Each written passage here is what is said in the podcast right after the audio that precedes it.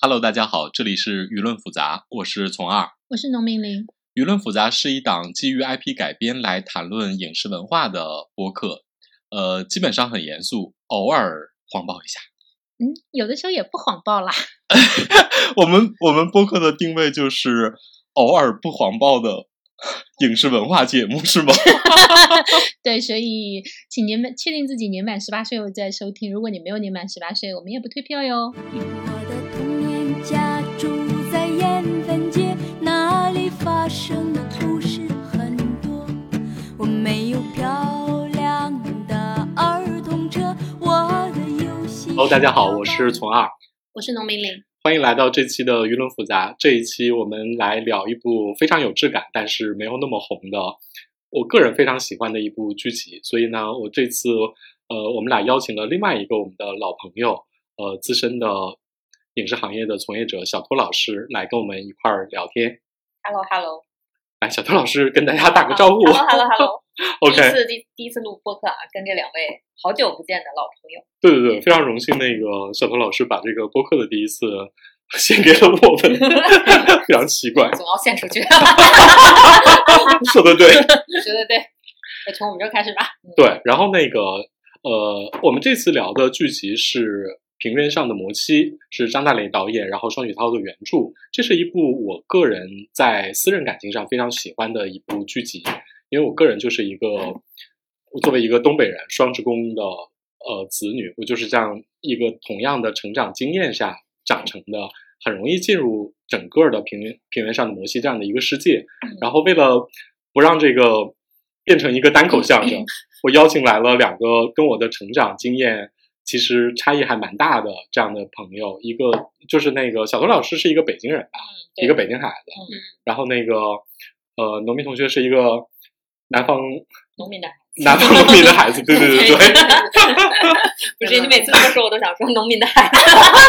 农民林吧，对，呃，就是我是我的背景是我是一个厂矿子弟，嗯所以就是在这种工作环境和生活环境中，我有一定的共感。但因为我是个南方人，嗯所以呢，就这个部分又有点又有点熟，又有点不那么熟，对啊介于他们俩中间。对我们三个就等于形成了一个圈嘛，你是最靠里的，然后对他是中间，然后我是对最外圈。对，对因为我听了太多那个北方人狂赞这个剧，所以我也想听一下其他地域的人民在看的时候的一个比较自然的感受。嗯然后那个，我们先来聊一下这部剧的类型，因为《平原上的摩西》是一部放在爱奇艺的迷雾剧场播出的这样的一个剧集。嗯，迷雾剧场作为一个非常成熟的中国的，可能可以说是做悬疑剧最好的这样的一个品牌，实际上放在这里边播出，就增加了很多人对它，呃，对它新的期待。但实际上在播出的时候，其实是不太满足大家的这种预期，所以我我我请教一下业内人士，就是小托老师，就是这部剧在爱奇艺播的好吗？或者说嗯以你了解到的情况，我觉得，我觉得应该是符合预期的，就是啊它的预期应该就是，嗯，第一打迷你剧的这个呃这个类型出来了，中国的不多的六集迷你剧，然后第二个是呃展示这个刁亦男和张大磊的绝对的这种电影质感，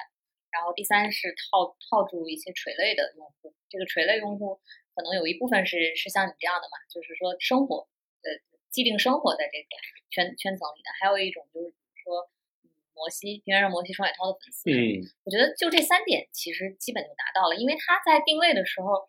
这个项目就从来没有把它定位成一个大众项嗯目，因为它也没有激烈的剧情，然后也没有那种绝对商业型的这个导演，然嗯，后演员其实也不是那种大那么大的，对，也不是大流量的对倾向，所以我觉得他是完全达到目标，而且我觉得可能还超出一点吧，就是送那个海外的时候，他是入围那个柏林电影节的剧集单元嘛，就对对现在对在在柏林呢，平原上的摩西这个剧集实际上是第一次中国首次有剧集入围了柏林电影节的呃电视剧单元，这个是一个非常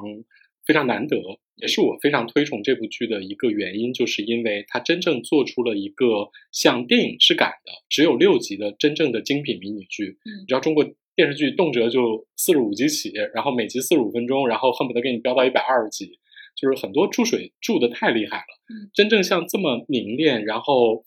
有电影的质感，同时你真的能够把它每一部都当成一个一小时的电影去看的剧集，其实是非常少的。嗯，因为刚才我们在讨论那个这个项目放在现在迷雾剧场这十多部还是有多少部的剧中也是比较特殊的，就是也有我看有一些观众也反馈说为什么就是就是抱着看那种悬疑案的来看，沉默的真相那对种，对对大家都以为是个强推理、强悬疑，对就感觉它哎很很轻， 对，但但是我我就是我下面说的这个都是不保真啊，但是按照他们的开发时间推断的，因为他们应该是二零一七年还是二零一八年，就是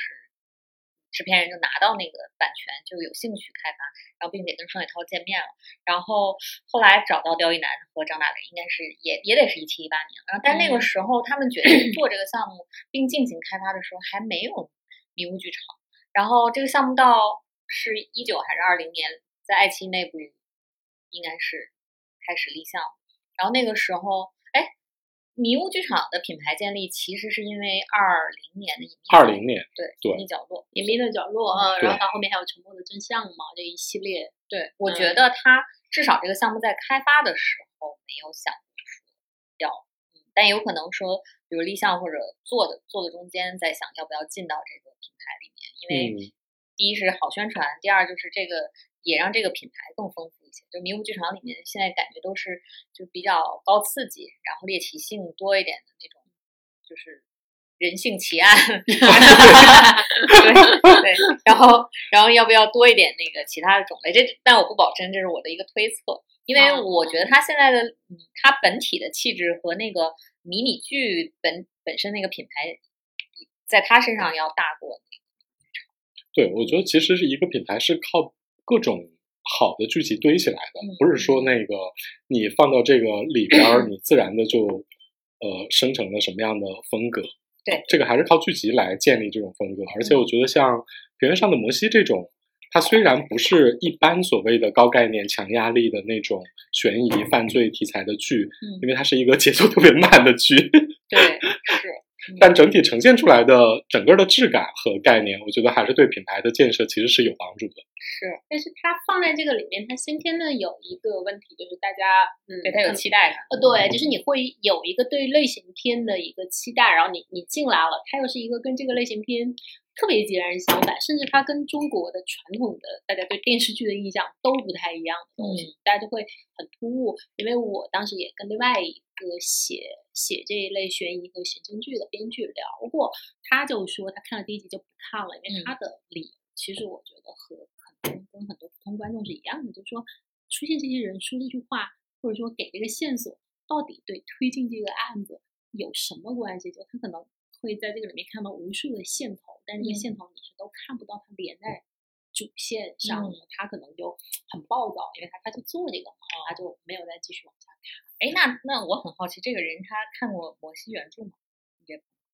他应该嗯看过看过，啊，那他没有带着摩西原原著的期待吗？那这么说来，但说实话啊，以我呃，因为我我我是双雪涛的老读者，然后我也挺喜欢张大雷的。我看完这个剧之后，有两个建议给还没有看这个剧的人，嗯，一个是先不要看原著，嗯，你看完剧再去看原著，我觉得是一个比较合适的呃顺序。另外一个就是不要把看剧当成是一个类似于《百夜追凶》那种，嗯，就是你就当我在看六部电影，嗯，那个节奏感是完全不一样的。对对，一部长的电影，反正这一剧把所有的北方人都杀了，然后南方人都在旁边看戏，说：“嗯，至于吗嗯，？”哎，所以我和拷问一关外下不，一样。你家里是是不是工人是吧？不是，嗯就就是是完全没有这种体验。你你家是农民农民家 庭是不是你家什么来着？我也忘我了们。家是教嗯个书的名字呃，我妈教书，哦嗯但是呢，我爸是矿里 的 哦啊，他爸是矿长，哦，那你有什么可体验的这种 生活？你们这些人不是啊，就是我们那个矿，我记得我小时候大概现在要开始回忆童年了吗？可就以是可以可可以进入这对个。，就是我们那个是一个千星矿，然后大概有四千多人。在我小的时候，呃，因为我的年纪正好就跟他这个剧里的年龄是一模一样的，就是嗯我的童年差不多就是这个绵延这个呃八八十年代，然嗯后到九十年代这样。然后我们那儿四千多人，然后是一个。它完全是一个内循环的一个小世界，嗯就是我妈就是在子弟学校教小学，哦，其实她原来教幼儿园，后来因为我开始念小学了，她就移到了小学去教，嗯就是一个子弟学校，然后有食堂，然后有医院，嗯，就你你的人生的全过程可以只在这个框里完成，就是你跟周围的那种县啊、村啊、嗯镇啊没有任何的来往。嗯就你你们是一个小宇宙，是一个小世界。嗯，然后我们当时上课的时候，因为子弟学校也会有一些附近的村里的或者镇上人过来借读嘛，嗯就是偶尔我去他们家，就会觉得他们那种生活状态啊什么的，人际交往，那时候很小，没有特别清楚的感觉，但我能够感觉出来，跟我们这些矿场厂矿子弟的生活是不一样的，整嗯个氛围就不一样。所以嗯我我很能理解他这个戏里面那种那种自成一体的，其实是封闭的环境，那你知道种吗？大大厂，当时的大厂，当时的大对对，当厂对时的大当时厂的大厂是包办所有一切的。包办哦一切，啊然后就是你从生到死都可以在里面解决你。所以你的整个想法、你的社交方式嗯和你周围的呃人，就是那种村里、县里的孩子是不一样嗯的。我们其实跟他们玩儿的也不太多嗯哦，就是。你知道你你认识所有人，但那种认识所有人不是那种村儿里或者胡同里，你们因为住得嗯近，所以聊聊天，就是你跟你的父母和其他人所有的父母都在工作上是有一个哦联系的，你知道吗嗯，？都还不是纯一九八八那种关系，真的是不是，就不是是，不是，嗯跟胡同里的大家互相认识不一样，因为你你一定会考虑到， 就你在那儿遇到说啊，嗯这个人他爸就是呃，我我我爸那个隔壁办公以室啊，以或工者作是关系怎么为样前提的嗯邻里关系，嗯所以相对你是精精准切中这个，我是完美的切中，因为我们家是辽宁的，我爸是轴承厂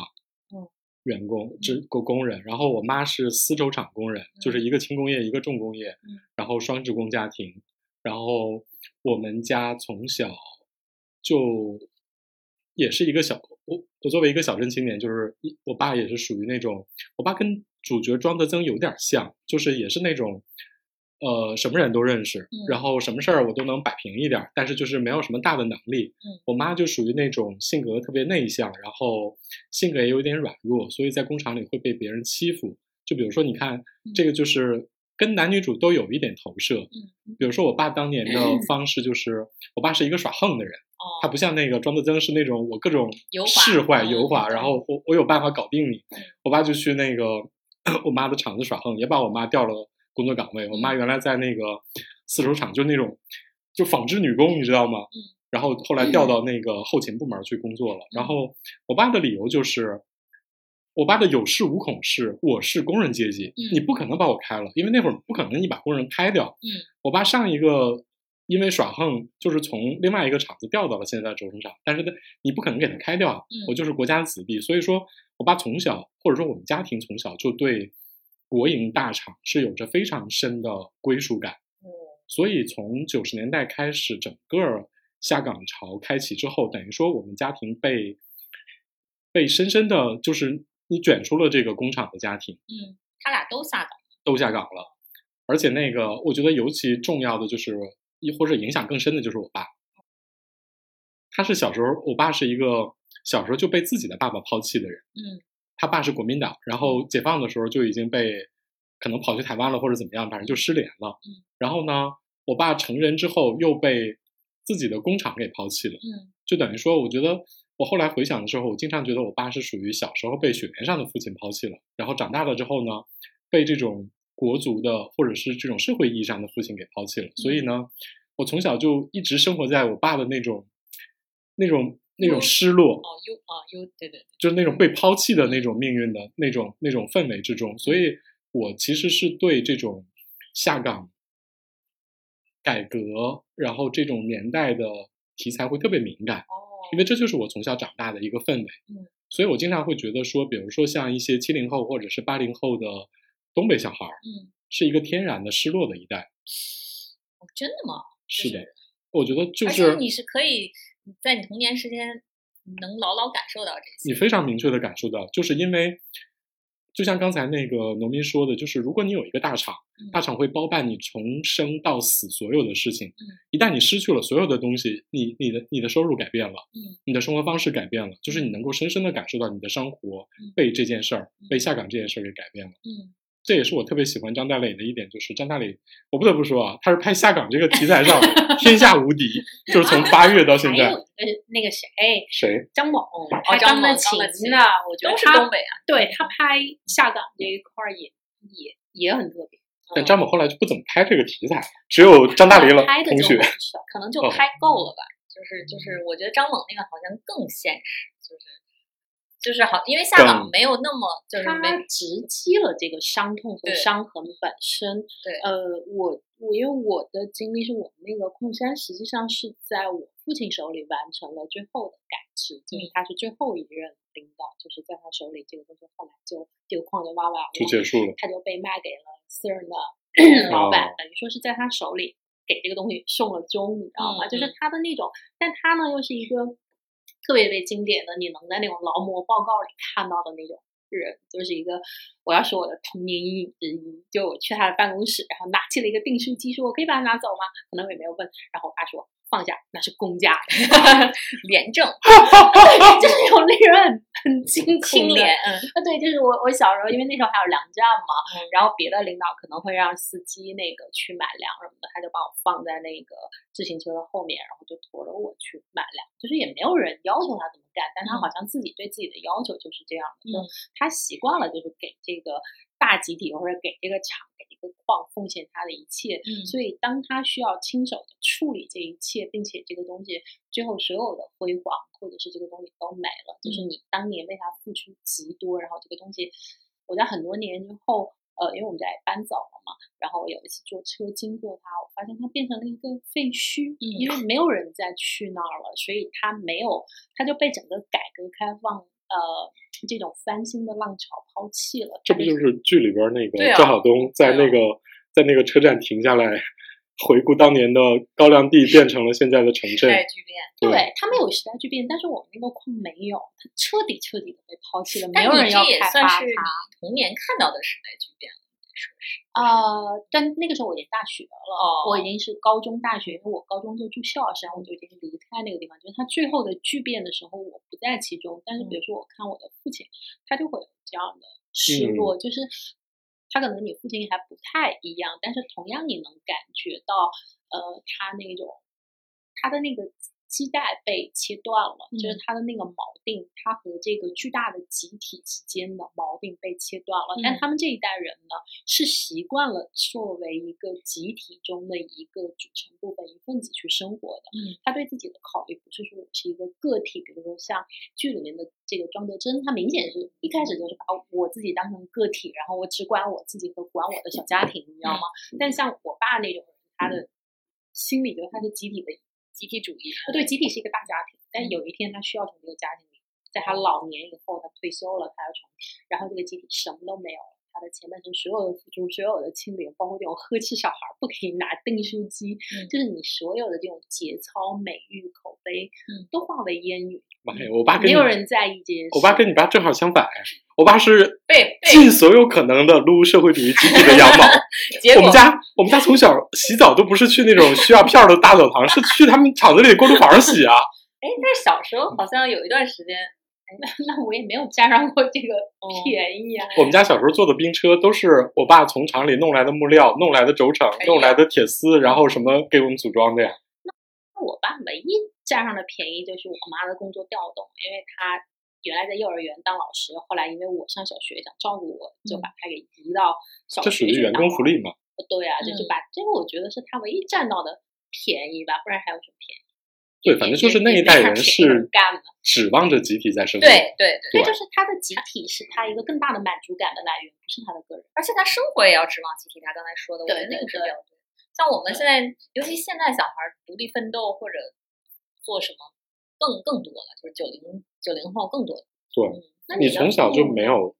你的我哦我刚才听你俩讲的时候，我就在快速回忆我啊，简简直是没有任何的可说的，就是没有任何的人生、就是、 你看看大城市孩子就是跟我们不一样啊跟 了，我们这种小镇青年不一样。我就是就是平淡啊，就是，而且你们刚才说，比如说呃，父母下岗什么之类的，他对你生活造成了一些巨变跟影响。然后呢，我我我也没有这个感受，就是应该我爸妈应该也经历过，就是比如说从国企到嗯那种叫什么，就是集自体负制自负盈亏，对，改那制以后就是改制以对吧后的啊，他们应该也经历过这个，但是他没有。就是整个生活上没有任何的体验上的区别，就没有对你们的生活质量造成特别大影响。对，然后也没有任何的变化，而且我们家应该属属于更没有变化的是什么呢？是比如说有一些家庭，像我的亲戚家庭，可能他们比如说在在在某某几年就会突飞猛进，就有几年经济发展特别快的时候，啊突飞猛进。我们家也很平淡，因为我爸妈都是那种就是就是很稳稳妥的那种，然后也哦并不是很能干，嗯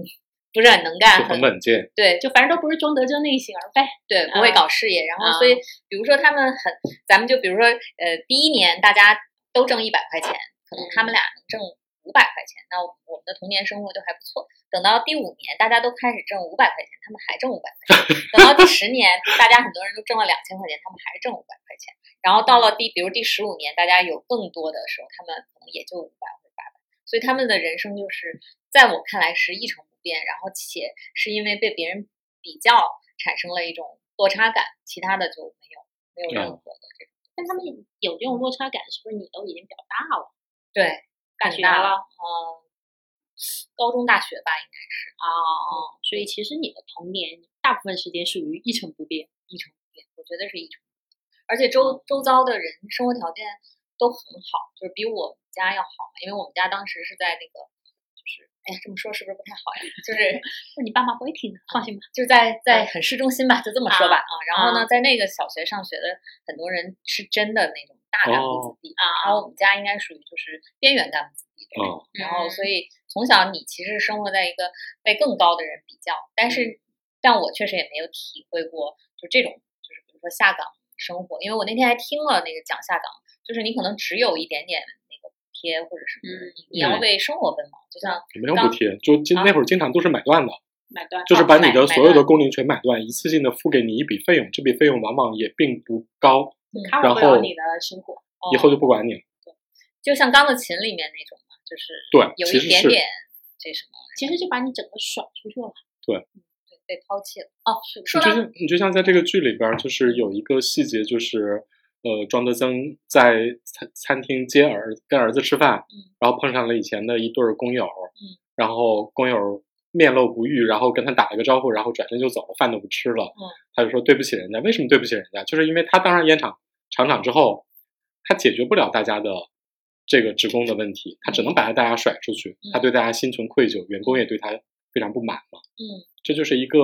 这个剧虽然没有直接的大张旗鼓的描写下岗对他们所有人的影响，嗯但其实所有人的命运被操纵的一个无形的大手就是下岗这件事儿。嗯我觉得它对整个东北社会或者北方社会的影响会非常的剧烈，甚至是一种阵痛。嗯但相对的，比如北京，嗯，或者说我们家这种西南的广西这种矿山，嗯，我我觉得相对没造成这么大。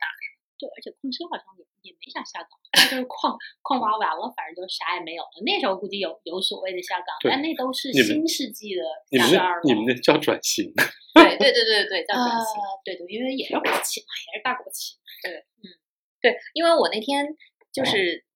在想这个剧的时候，我就在想我看平原上的那个摩西那本书，他那本书其实你我并没有把那个小说单提出来看，而是看整个嘛，看整个。其实我刚才还跟丛儿说，我最喜欢那个是安德烈嘛，然后。但是我发现安德烈和摩西，我喜欢的点都是一样的，就是说你跟你过去的朋友告别了，有的人被嗯留在了那儿，然后你告别了，然后还有就是它里面的人物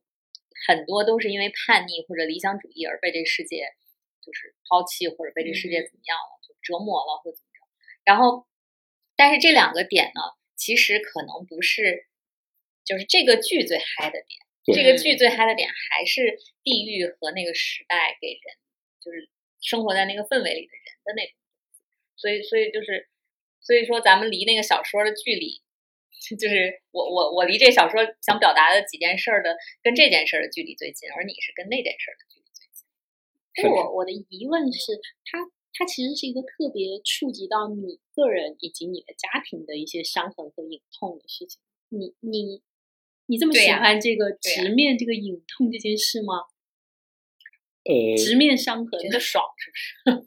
一个是我觉得说张大磊是把这个年代感还原的，应该是目前我觉得所有中国原创剧集里边儿年代氛围还原的最好的，嗯就是从美术到所有人的状态，嗯，到整个剧集的摄影，然后到那个非常微妙的光线的运用、视角的运用，我觉得都很好，嗯很有助于我回到童年那个场景。甚至我觉得说，对于哪怕不是比如说东北人，我觉得很多北方人都能够特别直接的体会到自己小时候的一些场景。嗯，刚才问我的就是你要不要直面童年的这些伤痛？嗯我觉得其实张大伟拍的非常温柔。嗯就比如说下岗这件事儿啊，下岗这件事儿是这个剧里边儿最深层次的一个无形之手，嗯就是它主宰了这些人命运的非常重要的一个方面。所以在这里边儿，但下岗在这个整个六集剧集大概六个多小时的时长里边儿，只在第一集的末尾对，我也稍微提了一下嗯，就是广播说啊，我们可能要那个国企改制了。全靠意会。然后呢，他就再也没有提这件事儿。但比如说所有人物的里边儿非常重要的一些人物的驱动力，就比如说那个，就是那个李斐他爸为什么要杀人，嗯或者是说为什么产生了平安夜那个惨案，嗯其实是跟下岗有着最直接的关系的。嗯，是对下对岗对让所有人的对命运推到了这个命运的十字路口。而且那时候的犯罪率也有提高。但是就是嗯在描述这样的一个时代悲剧的时候，我觉得张大磊是用了一个挺温柔的做法去做，他大量的还原了那个年代里边人生活的状态，嗯然后让我得以就像里边儿那个庄树小时候一样，你可能拥有了一段无忧无虑的童年生活，没心没肺，嗯，然后长大了之后你也有了很多困苦，嗯然后最后你们痛哭流涕说：“哦，童年终于结束了。”嗯，它其实是一种疗愈，我觉得，它并没有把伤疤特别血淋淋的撕给你看，并且质问说你当时怎么怎么样。嗯，你就是它不是那种扇你耳光的类型，哦，它是把伤口一点点的拉开，然后告诉你说这个事情其实很痛，但是它终会过去，嗯，就是这样。那你觉得跟双海涛的原著有有区别吗？就这种气质我我觉得这种气质上，其实双雪涛的原著跟他差别还蛮大的。嗯我觉得双雪涛注重的注重的是更更本质化的一些东西，就是比如他描写的是某种程度上啊，就像那个小东老师说的，他可能稍微脱离了一点时代背景，他在描写更本质的人的成长和感情的嗯冲突。对，我也觉得是。我觉得张大磊反而是把这点给做实了，嗯这点就是非常落地。就是我觉得特别好的一点就是，呃，双雪涛的小说原著里边儿基本上都是围绕着这两家两个家庭和他们所遭遇到的那些警察，嗯这是构成了最主要的人物。但是，他几乎没有把笔墨描写其他的配角嗯。但是在这部剧里边儿有大概两万个 乱七八糟的人出场，你知道吗？ 对，所以我，我其实那个在我们聊这几个主角的命运之前，我特别好奇，就是你们看这个剧的过程之中，你们有哪个路人或者是配角，你们还留下了一点深刻的印象吗？我可以抛砖引玉，先说一个啊，就是就是那个呃，庄树铮接他儿子在饭店吃饭的时候，嗯他们进那个烧麦馆的时候，门口有一个人就站在路边儿，手里拎个酒瓶子，啥也没干，然后也不解释这个人要干嘛，嗯然后他们就进去吃烧麦了。嗯，然后情节走完了之后呢，这个在门口拎着酒瓶子的人进来了，然后在远景里边出现了，嗯，就一副喝醉了的样子嗯，然后被服务员拦住，然后这个人问服务员说：“我的头呢？”然后服务员说：“你头在这儿呢，你头在这儿呢，别喝了。”然后就把他劝走了，就这么嗯两个嗯镜头，然后这个人就从此在这个剧集里再也没有出现过。哦，这是我印象特别深的一个，就是路人，明白。你呢？他就是对这种生活化氛围，然后里面那种无机出现的路人，对，可因为能造造成的这种，这就是我平对常在我童年的时候会遇到的人，就喝醉了嗯耍酒疯，然后那个甚至倒在路边儿。像我爸都曾经喝醉过酒，躺在路边的雪堆里，嗯然后被别人发现了，然后怎么怎么样，就是这是我童 年，可能就是我童年的某一个叔叔，你知道吗？哦这种童年到底有什么值得再回忆？ 就是就是爽嘛，被刺痛了一次还是爽，对对对，就拿小针扎你，你知道 吗？或者就是，哎，永远都觉得以前还是很好的吧，大概是这种。那你呢？我我我是真的没有，就是有一个人他出现的时候，我就是笑喷了，是因为你们记不记得是第三集吧？开嗯场，然后有一个警察在叙述整个的案件啊，然后讲了一下这个案子是怎么回事儿，然后那个是制片人本人客串。然后那个长长的台词，我说哇，好厉害啊！就是如果如果有人让我客串，就是比如说我我我我以后做戏让我去客串，我我都不敢说台词，然后人嗯家对对说对了好长的台词。哦，那个就是他是吧？对对因为我听说那个齐康在这里客串了角色，我还想着他是这是哪个角色对，呢？嗯，就是那个哦，演的不错呢。哦，品质啊，嗯，挺挺体制内的， 对，很很是拿捏到了那个腔调的神髓。而且而且他演那个他演戏的方法真的跟他人一样，就是明很准确，但是不刻意。哎他平时哦做事也是很准确，但是他从来不标榜，比如说呃，我是我多文艺，或者我我审美多哦高，就是就是很不需要立人设，对，不需要立。立人设。那个声音听起来就挺像个领导。 所以你有什么印象深的配角或者路人吗？你知道我在这几期中，我一直在诧异，就每当一个路人跑出来抢台词的时候，我就我你就在想他有什么作用是吧对，？我在想他有什么作用？他没有作用他为什么要出来讲这句话？比如那种接耙子的，还有就是有一集就是大家一堆人在那儿打牌嘛，嗯他们去去去查的时候，嗯然后一堆人在那打牌，给了很长的镜头，然后换煤气罐的，嗯然后比如那个老头就是。他们去查那个城管去世，然后就问一个老太太：“哎，这个上面城管住那边老太太、啊不知道啊，可能住那儿吧。”哎，这不不不不对，你看那一集里出现了大量的废的配角，就特别先费是一个坐在门口的老头儿，是嗯个聋子，听不见。然后又路路路过了一个大妈，问说：“其实我不住在这儿。”嗯，然后又路又遇见了一个阿姨，终于住在这儿了。嗯，然后呢，这些无效信息完了之后，才终于出现了一个大姐说：“啊，我们家被子弹打、啊对打破了对对窗户。”哦你说前面那三个路人有什么作用？没有作用。还有那个就是那个小树在那个他去看完那什么洋乌拉的那家人就嗯在那儿瞎晃的时候、就很沮丧嘛，然后突然路边有一个烤串儿说：“哎，小伙子。”那个、哦过来哦过来哦过哦来、是对，然后就给他给他瓶啤酒，然后他后来愣了一下说那那我来个烤串儿吧，然后想这段儿之长啊，那是个路人。纯路人，这个里面有无数纯路人，但我但我跟你说，就这一段儿，嗯我当时时、看的时候真的差点看哭了。为什么？就是，首先我我我告诉你啊，这段是有作用的。嗯这段的剧情上的作用就是， 当时庄树陷入在一种我不知道发生了什么，但是我非常沮丧的状态。嗯然后这个大哥点出来一句：“你是不是失恋了？”嗯嗯这个是一个功能性的情节作用，嗯就是揭示说主角其实是有一种类失恋心理，就是我知道我童年的青梅竹马，嗯现在可能变成了一个犯罪对象，嗯，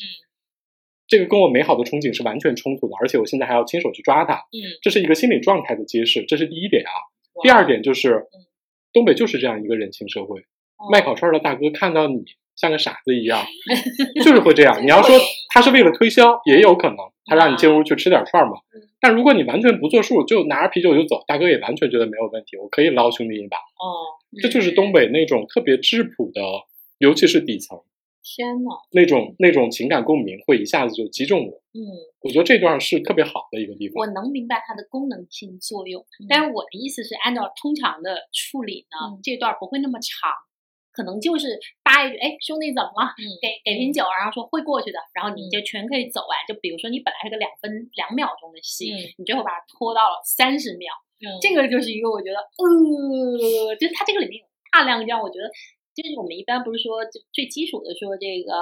呃晚进早出嘛，这嗯这这都是很俗的一套了，然后它全都没有，它这这都拉的无限长。但我后来想到一个问题啊，嗯就是它这个其实跟整个你不会觉得是他不懂，谁的戏，嗯不是技术不好。你后来我觉得哦，他给的是一个生活里的时间的尺度，啊对而不对是给的一个戏剧的尺度嗯。我刚才对说那个两秒钟的戏，那就是戏剧尺度，就嗯你你把功能介绍完了，情节走完，你可以下一波。但它不是的，包括我嗯们刚刚说的无数的呃路边找头的，你说的那这种，它嗯全都是一种生活里的尺度，有很多没头没尾，有很多没有意义。对就是生活不可能像剧集里边儿剧情那嗯么集中，他可能经常会过来一个路人打断你，比嗯如说 那个庄树和那个赵晓东两个人在警局里边儿等那个小四川的那个老婆的线索嗯的时候，就他们不在那儿讲案子嘛，嗯就是一帮警察在那儿讲案子。一方面是为了增加背景，因为嗯这个是在原著里边儿也有提过，对就是当时东北的犯罪事实。嗯，另外一方面，他就是一帮人在闲闲聊闲唠嗑儿，你知道吗？聊了大大概有得有一分钟吧。嗯，就是你要说对整个这部剧集的剧情有什么推动吗？没有，嗯它有完全没有。它有点像我们上一期聊的那个魏晋的志怪，或者是现在的一些怪谈，就比如一个老人死之前梦到了一头黑牛，梦到了一头黑猪，嗯嗯，然后你问有什么意义呢？有什么功能呢？嗯，其实都没有，然后它对也啊没、也没就有像开头，没有结尾。好莱坞编剧理论里边儿有一句话，就是如果上一幕出现了一把枪，嗯，下一幕这把枪就应该握在某个人手里边儿然射而出子弹。嗯但这这里边儿，比如说举一个特别明显的例子，还是那个庄叔在警局里边儿，他们出门的时候遇上一帮人拉羊嗯，然后让他搭把手，然后那个这个羊有什么作用呢？下一幕的的确这个羊出现了，他把这个呃局里发福利，然后他把羊送给他爸了，然后这个羊还有后续吗？没有了。我我觉得他就是这就是他作者之处吧，就是导演作者之处，就是想把人就用这种强行的方式把你挤进这个环境里，挤进真实生活的对时间尺度和这种社会的嗯节奏里边儿，对我觉得是这样的。我觉得它需要你。我先抛砖引玉说啊，就是我看的时候为什么没有你那么感动？因为我对它建造的这个世界或者还原的这个时代，我有一点又有点熟，但又没有那么熟。因为呃，你想八九十年代的时候，其实全国的国企这种嗯厂矿，我觉得没有什么巨大的区别，都是这种巨大的建筑、规整的建筑、认识的人，就嗯这个部分对我来说是熟悉的。但它里面呈现的这种北方的生活呢，我嗯又没有那么熟，它又不能够让我完全像你一样，就是沉浸，就是深入到井底，潜到这个生活里。那嗯对我来说，就是这个东西它没有提供我什么，嗯，第一它不提供什么我不知完全不知道的东嗯西。其次，它还原的一比一还原的这个生活，我也觉得比你太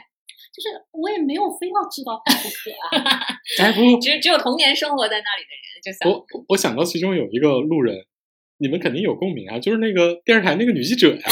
你们 忘了吗？忘了呀哪对，个就是那个特别 就张每狂次的在被赶来赶去的在那那个电视杀台人记现者场哦哦都出来一个女想起记者，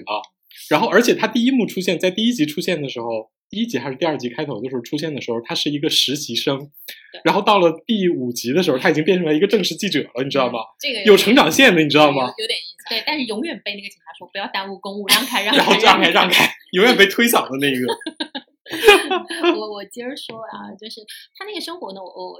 我就说一句，我说如果他表现的是，比如说西班牙的，或者是埃塞俄比亚、阿富汗的某个小村小镇，就是那个嗯生活，它对我来说足够的陌生。嗯，可太能好奇啊，了，对，嗯可能我也想了解一下，比如啊阿富汗人民是怎么吃饭呢？他们小孩儿怎么玩儿了？他们之间怎么送礼的？这个对我来说是一个不能说奇观，但它是一个陌生化的场景。嗯场景，如果嗯你一比一的还原，我觉得我 OK，我看一下，嗯，它是能够带给我这个部分的。但是它现在这种跟我就是属于半隔不隔，我就觉得我为什么非要知道这些人的生活呢？所以嗯我就想知道像小涂老师你这样对这个生活完全隔膜的人。就就就我我相信那个生活对你来说和阿富汗的生活没有什么巨大区不别要，这样，我们都是中国人。 但是但是我觉得是有巨大的哦区别，距离很远呃嗯对，因为他完全不在那个环境里生活，我还等于生活了一段，我就想知道你的感觉，这种一比一对你有意义吗？哎，我我觉得啊，这这个问题就分两面儿来说。第一个就是他刚才不是提到一点，说不要在看这个剧之前看小说，嗯但我恰好是看这个剧之前看了小说，所以呢，我更多的是带着我小看小说的预设，就是我希望看到就是呃理想主义啊，然后包括就是、呃人和自己童年的童年伙伴的告别，或者或嗯者一些关于命运的一些东西。然后，但是它更多的是想展现你说的这个东西。嗯然后这个东西它就就是嗯，它不是我一开始的预期，然后我就嗯没有特别特别进入。就是我我我我想提一个点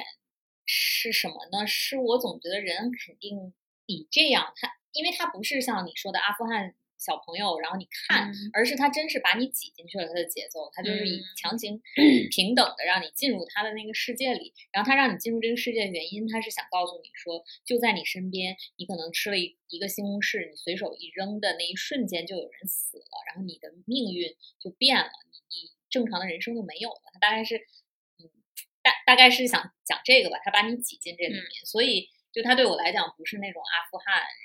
就是看阿富汗奇观性的这种东西，然后，但是如果想想让把我挤进去的话，我觉得我跟他的心态是一样，我可能还是想看，比如我生长环境里，然后比如说我的童年可能是一群人骑着自行车在那个在胡同儿赶赶着那个去上学，然后那个冲进学校把车一扔，然后然后饭盒儿都摆在窗台上什么什么之类，就是如果你给我拍这个的话，我可能也会觉得泪流满面， 但但是他就恰好是属于他又让我进入，但是他不属于我，我也不属于他。对我我我觉得我跟他是一样的，就是虽然他是长跑，但他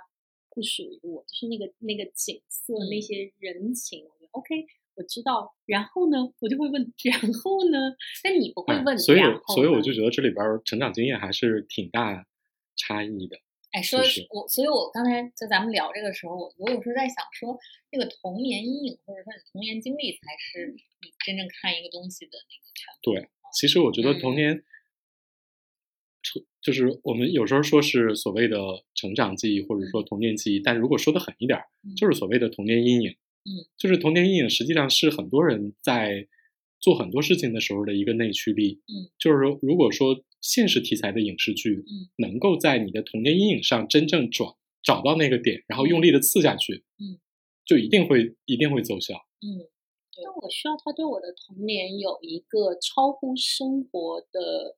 的提炼，可能这嗯个东西它会更打动我，是让我去引引导我发现我的童年的一些我没有意识到的，嗯我没有看到的东西，我觉得那会打动我。但如果他一比一的还原我的生活，我想 OK，那那然后呢？那有什么作品？就比如说描写厂矿的，或者是描写南方的作品，曾经给过给过你这种一刀插中过你。对啊，没有完全还原的，都是片段性。但你如果说国产的话，其实路边野餐里的有一哦些场景的那个、那种西南的氛围。那种那种湿湿漉漉的漉感的觉然后你老是觉得不太清爽的部分，我觉得是是我的印象。当然，这点可能我跟你你们俩不太一样，我听起来你们俩都度过了还挺愉快的 童年。没有啊，也也没有，就是一般吧，平淡。对，还但行是但是我要回忆我的童年，我就是哦，OK，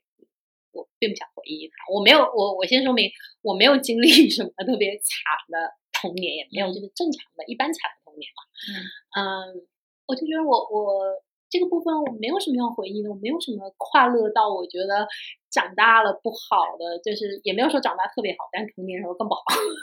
哎，我我举一个我的感受例子，就根本不是说是氛围感嗯的东西，就是就但是跳出摩西了啊，就是、就今年就是最近上的一个体育片，就是中国乒乓。啊，然后呢，因为我小时候是首先生活在北京嘛，然后这个片子它的主要的训练场对地对在对北，京。也在嗯北京。第二是我小时候就当过一段时间运动员嘛，就是去立没有成为真正职业运动员，但是你你等于你最成长的阶段，你可能嗯要去训练什么。你的生活是那样的，对对对，嗯然后我看中国乒乓的时候，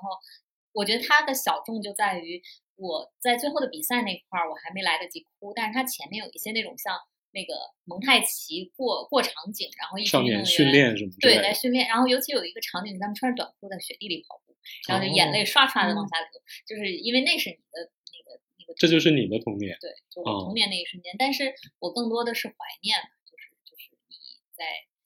你童年的时候，或者说呃，你你日后可能再也没有这么通过自己的努力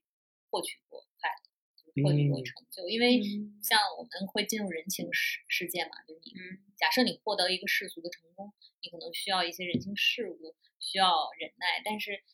至少小时候的那个那个环境下，你就是冲破自己的努力，可以那是去最单纯的。对对嗯，就我我觉得不一定非得是那种环境，对对对嗯。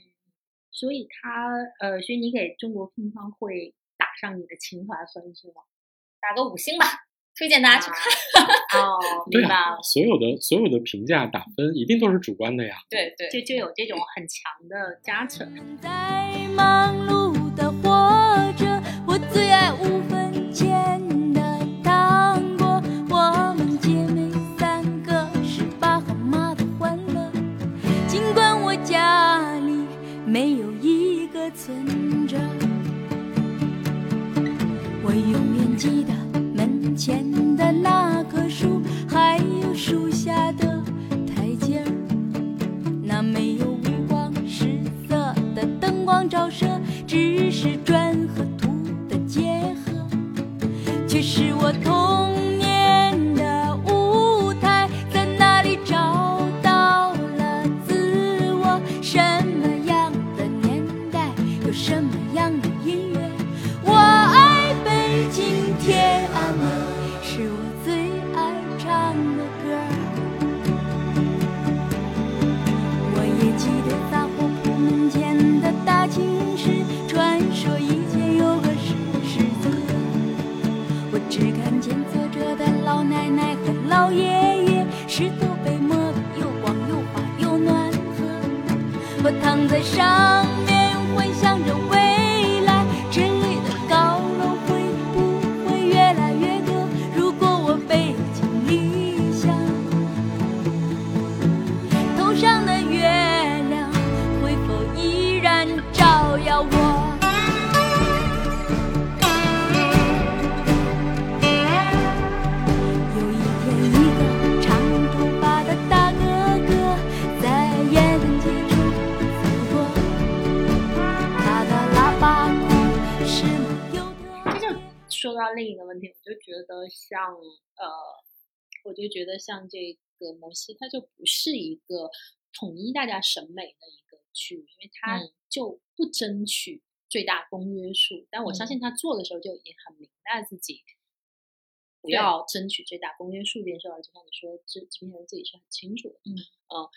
然后呢，他也。我觉得他这圈层特别，其实蛮细分的。是因为我嗯看不到这个细分圈层的数据，但我真挺好奇。今天遇到了一个最垂泪用户，对对对，就是 就是这样的一个垂泪用户特写啊，对，特写一下，就是生活呃什么嗯、什么七零末，然后双职工下八零岗初八零初对的，然后那个沈阳，啊你是辽东北东北宁的的，的，对，啊东北的，然后又是个小镇文艺青年，最后生活在大城市，然后一个重度豆瓣用 户。哦哟，对，就是这些都会，如果你把它一个一个的画成网格，哦就框住了它。但比如咱俩可能就会有一些不符合的，就是咱俩就完全在这个圈，就不能对说完全，但咱咱们很清楚在这个圈层里外啊，头。不是，我们是肯定，比如说咱们仨肯定是刚才你说那几个嗯格格，咱咱俩跟他是有重合的。有重合嗯，但但不是完全重合嘛。对对，而且它确实特别嗯明显，我的豆瓣有林评分其实是比这个片子的豆瓣总评分是要高很多的。哦，然后呢，我发现那个不不，也有很多人只打了两星三星啊，但是那个我发现所有的北方人几乎都给了四星以上的评价，然后所有的南方人就是所有打比较差评的都是南方人。北方北方人那不都东北是呃山东算吗？山东其实也是北方人哦。就比如说那个张大雷把场景从沈阳的雁粉街挪到了呼和浩特，嗯甚至很多那个这里边说的方言，然后城市的场景、地名都变成了内蒙。但实际上对，比如说对我来说，嗯，我就没有差异，就是顶多是稍微多了一点儿更少数民族一点儿的东西，但是那个共同的场景，那个那个味儿那个味儿，嗯，是完全一样的。就是那种气质、那种气息，你觉对得并没有因为它换地方改变。因为整个那北方是统一的。不过内蒙本来跟东北就，对啊，我经常觉得内蒙不就是东北吗？满蒙一体，满蒙一体吗？而且也都特别能喝酒不不不，啊！不不我不，我我们东北人喝不过内蒙 人，我认输，突然认怂啊，那山东跟内蒙比呢，那就他们自己去拼吧我。觉得嗯还是内蒙比较内蒙特别猛，是吧？对，好客嘛。李诞说而而：“且我来了就顺，别走了。 喝到喝在这儿为止是吗？而哦且顺便那个推荐一下，就是那个这边不出现了若干次烧麦嘛，北京有一个内蒙古宾馆，就是那个咱们去吃过那个喝过奶茶的那个个奶茶店嗯，他们家就有那个烧麦，很好 吃。那走呗。然就后是，然后还有那个有一种叫什你们么这些北方人，赤峰对夹，就类似于北京那种烧饼夹肉，哦，还挺好吃的。后面加嗯， 然后我们聊回那个，南南方方人人露出了，露出了嫌弃的，哎，没有嫌弃我，嗯我不敢说嫌弃，嗯我露出了神秘的微笑。你继续，你个死南方人对一切西北饮食都根本不行，继续你一边去，你领悟不了肉的真谛。领悟不了。然后我们回到那个剧的本身，然后呃，因为这个剧其实我觉得看过的人应该也不少，或者说愿意来听我们瞎聊这一期的人，应该也都看过了这个剧。这里边剧里边好多人物都有大量的讨论，在这里边其实我我想先讨论一下两个女性人物，一个是傅东心，一个是那个李斐，这两个也是标准的小镇文艺青年，两代小镇文艺青年。他们是靠着一个第一代文艺青年傅东心是靠着一个文学的理想，嗯，然后自己很纯粹的这样的一个文艺灵魂支撑了他人生的很大一部分，嗯，然后并且把这个能量传递给了第二代的李斐这样的一个姑娘，嗯，然后这两个女性角色，你们觉得塑造的怎么样？因为在我看来啊，嗯，张大磊把所有的男性角色都塑造的非常好，嗯，就是一个直男导演，真的在塑造女性角色上，你总觉得好像有些微妙。是你们你们觉得呢？你们两个文艺女青年，就是那个我即便是还是很喜欢这个剧的，然后但是而且我刚才说的一些，我觉得他特别作者的部分，特别难得的部分都都挺好的，但是我都忍不住要提对这个女性角色的问题。就是因为我我看原著的时候，我觉得傅东心，我简简练一点，他给我的印象更像一个标准意义上的射手座，就啊是，他他虽然嗯经历过一些东西，或嗯者他他很很文学，但是他骨子里是潇洒的，然后也特别潇洒的我行我素，对我嗯行我素，对，然后自由的，然后我觉得挺北北京人的呀，就是挺挺飒的是 对吧对，就虽然是其实看起来很闷，但其实内心特别有想法。对，然后而且是挺挺洒脱的，就是我该走就走，然后我我身体虽然被留在这里了，但是我可以就是我我还想着到处去去去走，然后不不屈从于这个这个命运，然后我也不颓废，然后他给我是这种感觉，然后然后但是这个剧里他做了一些改动，你也不能说这改动不合理，嗯，但是他大概是说他又他等于类同嫁给他仇人嘛，所以他更痛苦。然后他跟这个世界也是不合的，跟这嗯个他现有的处境也是不合的。但是他更多表现出来的是颓颓靡，就是嗯嗯，就是更软弱的部分，对不不够积极，可能在我不知道啊，会不会在男性看来这已经是一种无奈的反抗？他们会觉得女女性没有没有办法真正意义上做到所谓的那么洒脱。说实话啊，我我是先，因为我我读那个原著已经是很多年前了，嗯应该是刚刚出的时候我就读，所以我后来我已经把情节给忘了。我是在先看了剧，然后又重新把小说看了一遍。嗯，我觉得我看完了之后，说实话，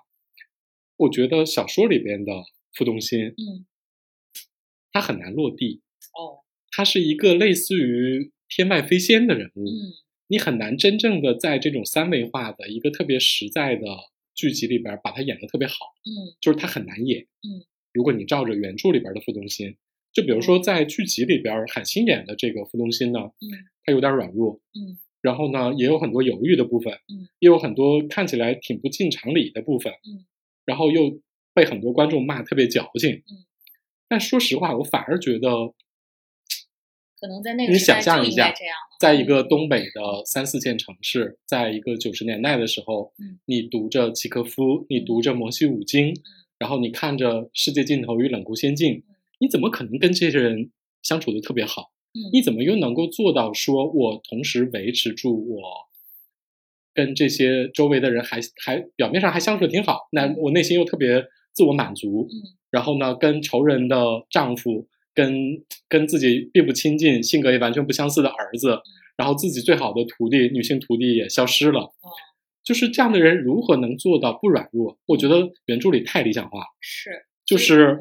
双雪涛作为一个直男，我觉得他也是在描写他理想中的神女。哦，也对哈、我这就是我为什反么而很觉喜欢得傅东心，我反而觉得那个张大磊把这个稍微降了一点儿，嗯就是把这个女人稍微往泥土里降拽了几分，嗯就好像他把那个，比如说原著里写的那个那个庄德增，庄德增是个大老板，嗯特别有钱，但这里边庄德增只是一个混的还可嗯以，然后厂子倒闭之后自己开了家舞厅，然后也挺落寞的这样的一个人，他都把他们往下拽了拽，嗯哦，那可能是因为我对那个女性，我们毕竟是女性嘛，就是哦你可能你们有着更高的嗯我有啊，不期知道待，他他的我我我跟他的感觉会更类似，就是我看的时候，我就会觉得说，嗯，海清的那个演绎啊，不能说演员，反正就整个他一出来，在船上那一幕戏，嗯看到我心想，嗯这不是个王彩玲吗？对啊，是个王彩玲啊，就是 嗯一个但他，他有一种应对生活的笨拙感，哦，就他很日常、很笨拙，以至于大家对他的那些各种行为觉得你很矫情。嗯但就是豆瓣有一个评论，我就说挺有意思，说嗯，他缺的不是别的，他缺的是一群一群豆瓣网友， 他缺个豆瓣跟他去交流，这不你就知道是吗恋爱中的话术吗？ 建立一个